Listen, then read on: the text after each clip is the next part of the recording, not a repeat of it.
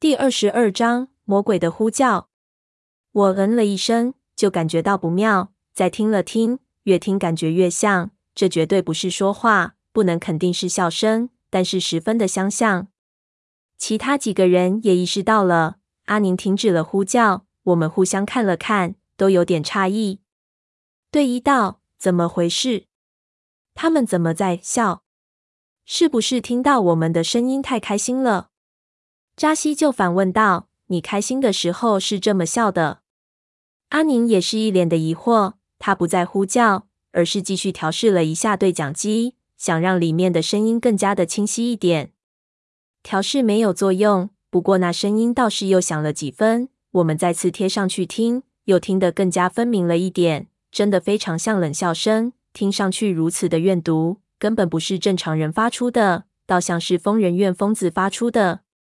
不过仔细去听，又感觉这笑声之后，还有一些别的声音，非常的轻微。两种声音混杂在一起，在这带着恐怖色彩的魔鬼城里，听上去相当的诡异。听着这不怀好意的冷笑，我感觉很不舒服。就连一路过来一脸臭屁的扎西，现在都害怕了，脸色惨白，咽了口唾沫。怎么回事？这笑得真他妈的难听！阿宁做了个手势，让他别说话，把对讲机贴住自己的耳朵，又听了一会儿，就道：“这好像不是人的声音。”你别乱说！对，一叫起来：“不是人，难道是鬼？”你们仔细听，阿宁让我们凑近，这声音的频率很快，而且语调几乎是平的，已经响了五分钟了。你尝试这么笑五分钟给我听听。我一听，感觉有点道理，就问道：“那这是什么声音？”这种频率应该是机械声，比如说手表贴在对讲机上了，不过听频率又不固定。也有可能是有人在不停地用指甲抓对讲机的对讲口。阿宁示范了一下，加上静电的声音，就成了这个样子。用指甲抓对讲机口，为什么他们要这么做呢？对一道：为什么不大叫？这样也许我们不用对讲机就能听见。他话一说，扎西和阿宁的脸色都变了。我也突然意识到了什么，他们可能处在不能大叫，也不能说话。只能用这种方式和我们联络的处境中，流沙坑。他们现在流沙坑里了。扎西叫了起来，可能已经沉得只剩下个头了。那种情况下，放个屁都会沉下去。狗日的！我们一下就紧张起来，马上都站了起来，看向四周的黑暗，心说到底在哪里？阿宁此时保持了相当的镇定，他拍了拍手，让我们不要慌乱。冷静，冷静！他们能发出信号，表示他们现在暂时安全。我们能收到信号，说明他们的对讲机肯定就在附近。我们应该能很快到达。但是说是附近，这附近也非常大啊！怎么找？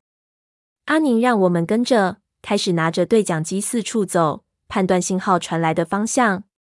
我一看，对啊，我怎么没想到？枉我也算是个博学的人，在这种地形中。能够收到无线电信号，必然在四周有无线电波衍射的缺口型地形，而且无线电衰弱程度的大小和距离密切相关，所以通过对讲机对无线电波的接受程度，就能判断我们是否在靠近。我们马上跟上去，走了一圈，就发现峡谷的深处信号最响，显然发出信号的源头在峡谷里面。阿宁招呼了一声，我们就快速往里面跑去。同时，手电已经甩开了来照。扎西大叫：“当心脚下，别光顾找！”我们也管不了这么多了，一边跑一边找。很快，峡谷就到头了。在我们面前出现了一座巨大的半月形土丘，堵住了去路，足有五十米高，好像一面巨大的风帆，非常陡峭，看上去没法爬过去。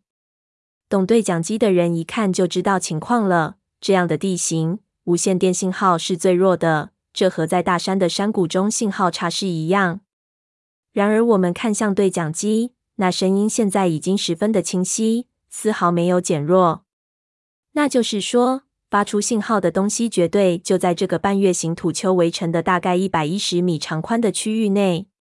就在这里，我们都冒出了冷汗，感觉到不对，因为手电一扫，这片地方就一目了然，连个鬼影也没有。难道已经沉下去了？我心里出现了一个不好的念头。阿宁摇头，因为对讲机中的声音仍旧在响，就叫了一声，让我们分开去找。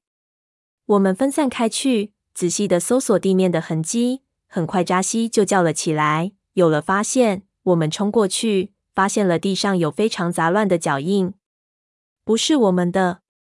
他们就在这里。扎西道：“这半月形的土丘好比是一个避风港，他们肯定是被狂风逼进来躲避的，而这里面几乎没有缝，脚印才会留下来。”我们马上顺着脚印往前找去，沙质的地面脚印非常的清晰，可以看出是三个人。我们跟着脚印走了十几米远，就来到了那土丘的根部。脚印竟然戛然而止，没有拐弯的脚印，也没有流沙坑。